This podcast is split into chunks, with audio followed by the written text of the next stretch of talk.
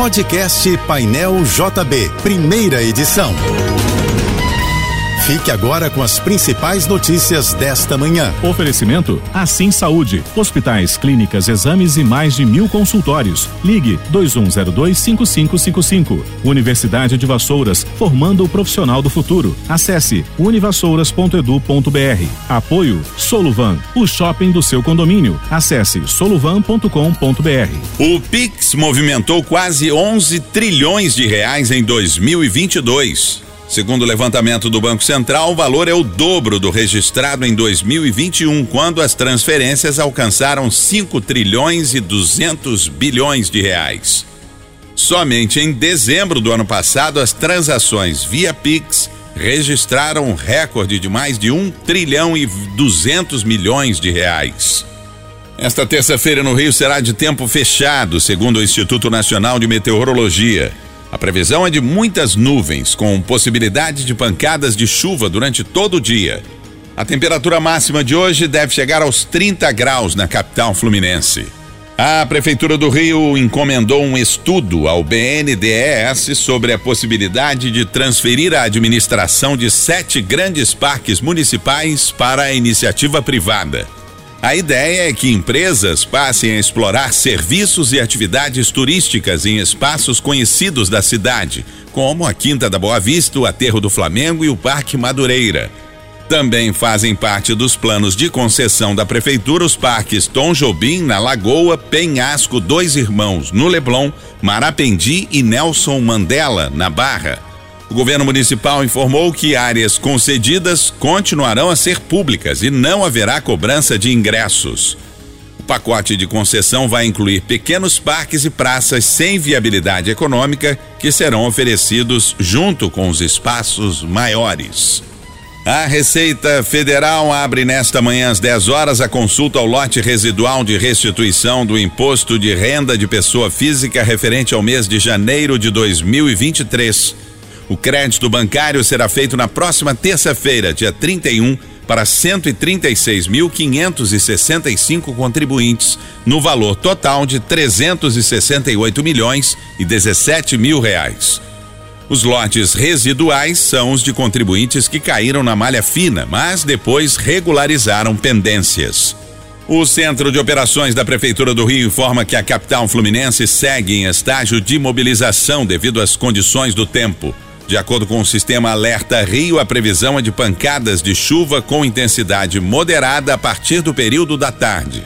Ontem a cidade ficou em estágio de atenção devido à chuva. Em alguns bairros, sobretudo das zonas norte e sul, muitos moradores relataram chuva forte e transtornos. A circulação de trens foi interrompida em alguns ramais por causa de uma queda de árvore nas proximidades da estação Realengo e um incêndio na estação Deodoro.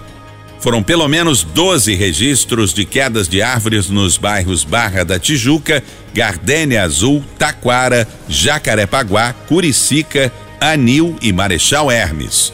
Nesse último bairro, duas pessoas ficaram feridas depois que uma árvore caiu em cima de um carro na rua Alexandre Gasparoni, na altura da clínica da família no bairro.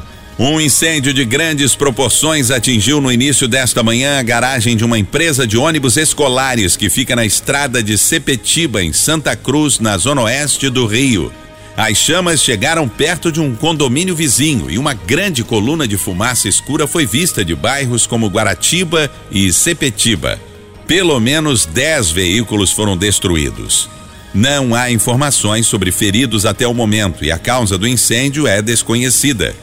A empresa de ônibus escolares que teve a garagem atingida pelo fogo atua no transporte de alunos de escolas municipais do Rio de Janeiro. O abastecimento de água de 11 municípios da região metropolitana do Rio foi afetado por causa de uma falha na rede elétrica de estações de tratamento de água da SEDAI. A empresa informou que precisou reduzir e interromper temporariamente a produção de água tratada nos sistemas Guandula Meirão e Imunana Laranjal após oscilações no fornecimento das concessionárias Light e Enel. A previsão é que o abastecimento de água seja normalizado até a tarde desta terça-feira. Além da capital do Rio de Janeiro, outros 10 municípios podem sofrer impactos, entre eles Mesquita, Nova Iguaçu, Duque de Caxias e São Gonçalo.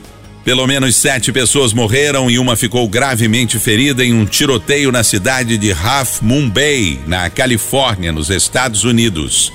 O ataque aconteceu em dois lugares: uma fazenda de cogumelos e uma instalação de caminhões a poucos quilômetros da fazenda. Um homem de 67 anos foi preso como suspeito, mas o motivo do crime ainda não é conhecido. Este é o segundo ataque a tiros no estado americano da Califórnia em três dias. O presidente da GAS Consultoria e Tecnologia, Glideson Acácio dos Santos, conhecido como Faraó dos Bitcoins, será transferido hoje para a Penitenciária Federal de Catanduvas, no Paraná. O pedido foi feito pelo juiz da primeira vara criminal especializada do Tribunal de Justiça do Rio de Janeiro, Marcelo Rubioli, e concedido pelo juiz federal corregedor do Paraná, Paulo Sérgio Ribeiro. Glideson é apontado como chefe de uma quadrilha armada que monitorava e até matava concorrentes no mercado das criptomoedas. Ao fundamentar o pedido de transferência, Rubioli argumentou que Glideson comanda a organização criminosa, mesmo preso. Um forte esquema de segurança foi montado para essa transferência. Glideson está preso em Bangu 1 e vai embarcar para o Paraná na base aérea do Galeão. Uma das camisas feitas para a despedida do Rei Pelé da seleção brasileira em 1971 será leiloada na Inglaterra no dia 15 de fevereiro. A estimativa da casa de leilões Hansons é que a peça seja arrematada por até 192 mil reais. Duas camisas, uma com manga curta e outra com manga longa, foram feitas para Pelé usar na partida de aposentadoria da seleção. O jogo foi contra a Iugoslávia no dia 18 de julho de 1971, no Maracanã, e terminou empatado em 2 a 2. O rei do futebol usou a camisa de manga curta e a de manga longa, que será leiloada, foi um presente de Pelé para o então massagista da seleção brasileira Abílio José. Hoje a peça pertence ao dono de um restaurante inglês que a comprou de um colecionador particular em 2020. Você ouviu o podcast Painel JB, primeira edição.